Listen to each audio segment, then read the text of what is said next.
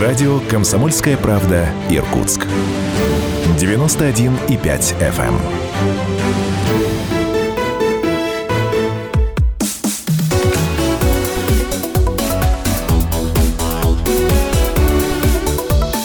Тема дня. 91,5 FM в Иркутске, 99,5 в Братске, сайт kp.ru. Из любой точки мира вы слушаете радио «Комсомольская правда». Это программа «Тема дня» в студии Евгения Дмитриева. Я приветствую всех наших слушателей.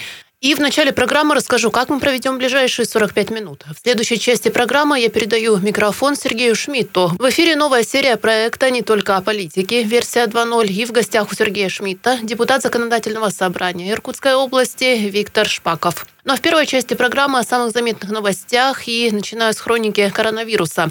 В Иркутской области подтвердили 279 новых случаев заражения COVID-19. 62 из них в Иркутске. По данным оперативного штаба, общее число инфицированных составляет 32 640 человек. От коронавируса в регионе скончались 905 пациентов, 14 за сутки. Еще 143 инфицированных скончались от иных заболеваний за сутки 2 человека. В больницах находятся 3906 пациентов, 214 выписаны или переведены на амбулаторное лечение.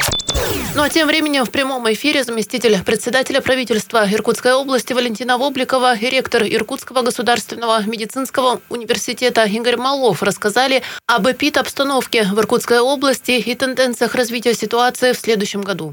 На сегодняшний день у нас заболело свыше 32 тысяч человек. Из положительных моментов то, что более 28 тысяч уже выздоровело. Отмечается в том числе и заболевшие ребятишки. Но на сегодня прибавилось 7 инфицированных детей. Ну, вы знаете уже все теперь, что особенностью протекания инфекции у детей все-таки это более легкое течение. Нас смущает в последние месяцы, что очень много стало заболевать людей более старшего возраста, 65 плюс, 70 плюс и 80 плюс. Вернулись из своих садоводств, когда были на самоизоляции, по сути, достаточно продолжительное время, и сразу стала расти заболеваемость. Конечно, это смешение коллективов, это и дети, и взрослые, школьники одномоментно вышли на занятия. И вот сейчас, благодаря тому, что были приняты очень жесткие меры, да, они не очень популярные по соблюдению, достаточно серьезному соблюдению масочного режима, и вы все видите прекрасно, что эта ситуация стала меняться с ношением элементарных вот этих э, с ношением масок, соблюдением элементарных требований безопасности, когда и в магазины, во все э, предприятия общественного питания, общественный транспорт все-таки стали требовать ношения маски определенная социальная дистанция, ну и, конечно же, частое мытье рук, о чем мы не забываем каждый раз напоминать с мылом, и применение антисептиков. Мы увидели пока с очень осторожным оптимизмом увидели небольшую динамику все-таки, что стало меньше фиксироваться положительных проб при исследовании на новую коронавирусную инфекцию.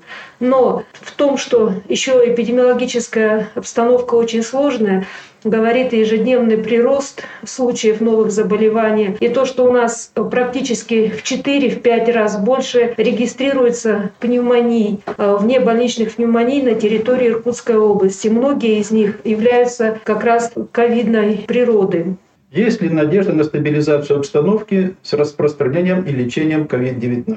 Ну, наверное, вопрос ко мне адресован, да, поскольку у носит такой научный характер в большей степени. Я скажу, что однозначно эпидемия новой коронавирусной инфекции придет к финишу. Вопрос в другом. Как долго это продлится? Мы ведь хорошо знаем, что инфекционные болезни отличаются цикличностью. Есть начало эпидемии, разгар, снижение, ну и потом могут быть какие-то небольшие волны. Справимся мы с этой проблемой однозначно, потому что сегодня есть подходы к профилактике, это вакцинация прежде всего, к лечению, это созданные и создаваемые новые препараты. И уже к огромному опыту системы здравоохранения, которая научилась маршрутизировать больных, э, оказывать им своевременную помощь.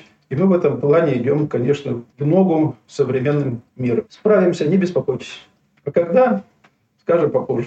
Это были ректор Иркутского медицинского университета Игорь Малов и заместитель председателя правительства Иркутской области Валентина Вобликова. А мы идем дальше. В Иркутской области задержали бывшего министра здравоохранения Иркутской области Наталью Лидяеву. Ее подозревают в мошенничестве в особо крупном размере по месту жительства. Провели обыски. Подробнее старший помощник руководителя Следственного управления Следственного комитета России по Иркутской области Карина Головачева. Следственными органами Следственного комитета Российской Федерации по Иркутской области возбуждено уголовное дело в отношении бывшего министра здравоохранения Иркутской области и иных лиц, подозреваемых в совершении преступления, предусмотренного статьей мошенничества, совершенное в особо крупном размере. Уголовное дело возбуждено по материалам УФСБ и Главного управления МВД России по Иркутской области – по версии следствия, с мая по октябрь текущего года исполняющая обязанности министра здравоохранения Иркутской области Наталья Ледяева ее сына, а также иные лица, действуя группой лиц по предварительному сговору, путем обмана похитили из бюджета Иркутской области денежные средства в сумме около 25 миллионов рублей. При исполнении государственного контракта на поставку средств индивидуальной защиты это медицинские маски и респираторы для нужд Министерства здравоохранения Иркутской области – на данный момент установлено, что Наталья Ледяева, используя свое служебное положение, обеспечила создание условий для заключения Министерством здравоохранения Иркутской области указанного государственного контракта, осознавая, что ее сын и иные лица намерены поставить несоответствующие условиям государственного контракта медицинские изделия. Сегодня следователями Следственного комитета России совместно с сотрудниками ФСБ и МВД России по Иркутской области э, бывший министр здравоохранения была задержана. По месту ее жительства проведены обыски. В настоящее время решается вопрос об избрании ей меры пресечения. Задержание бывшего министра здравоохранения Иркутской области прокомментировал губернатор Игорь Кобзев. Сегодня стало известно о возбуждении уголовного дела в отношении бывшего министра здравоохранения области Натальи Ледяевой. Проводятся оперативные разыскные мероприятия. Давать оценки деятельности Натальи Петровны пока никто, включая меня, не имеет права. Уверен, что следственные органы проведут объективное расследование. Я, как представитель органов власти, не имею права и не буду вмешиваться в процесс. Уже неоднократно говорил и повторю еще раз. У нас нет неприкасаемых. Если человек виноват, он должен отвечать по закону. Это был губернатор Игорь Кобзев, ну а далее к новостям Иркутска. Информация для автолюбителей. Сквозной проезд по улице 5 армии закрыли. Движение ограничат на участке от улицы Цесовская, набережная до Сурикова. Это связано с проведением аварийных работ на сетях водопровода и канализации на 5 армии 2А. Движение транспорта на участке возобновится с 21 декабря. Ну а сейчас на север Иркутской области. Там полицейские разыскали мужчину, который три ночи провел в лесу у костра. В дежурную часть Киринска поступило заявление от местной жительницы о том, что ее муж, рыбак и охотник, отправился в тайгу и в назначенное время не вышел на связь. За сутки до обращения 65-летний мужчина на снегоходе уехал в лес. Сыщики и спасатели отправились на поиски. Они не прекращались двое суток, однако результатов не дали. Причем было очень холодно, минус 27. Через два дня после суточного дежурства к розыску подключился сотрудник дежурной части капитан полиции Дмитрий Зверев. Он занимается любительской охотой и хорошо знает эту местность. Вместе с ним на служебном снегоходе «Тайга» отправился младший лейтенант полиции Денис Рыков. Вечером во время проверки отдаленной объездной дороги они нашли мужчину. Он жег костер у застрявшего снегохода.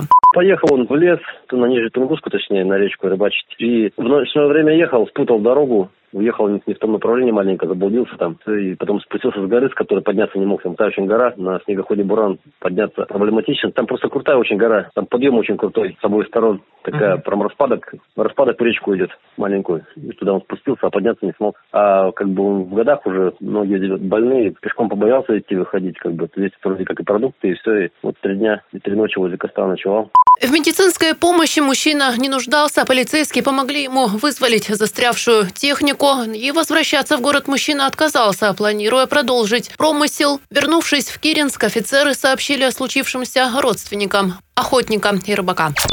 преддверии новогодних праздников в Иркутской области пройдет профилактическая операция «Ель» с 1 по 31 декабря. В территориальных управлениях Минлеса разработают графики и маршруты патрулирования земель лесного фонда. Рейды пройдут совместно с полицией. Итоги операции подведут 15 января. Министерство лесного комплекса напоминает, что самостоятельная заготовка новогодних деревьев запрещена. Нарушителям грозит штраф от 500 до 1000 рублей. Для должностных лиц от 1 до 2 тысяч. Для юридических от 10 до 20 тысяч рублей. Также рассчитают вред, причиненный лесному фонду.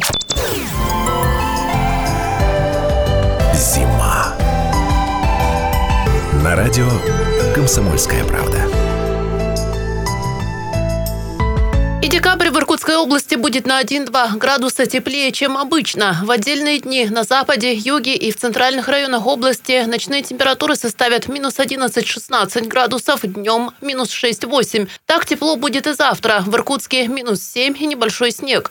Ну а в среднем в декабре ночью ожидается минус 18-24, а днем температура составит минус 10-20. На севере возможно понижение до минус 32-38. Количество снега в Иркутской области прогнозируется в пределах нормы. На этом у меня пока все. В следующей части программы я передаю микрофон Сергею Шмидту. Он принимает в гостях депутата Законодательного собрания Иркутской области Виктора Шпакова. Не переключайтесь. Погода.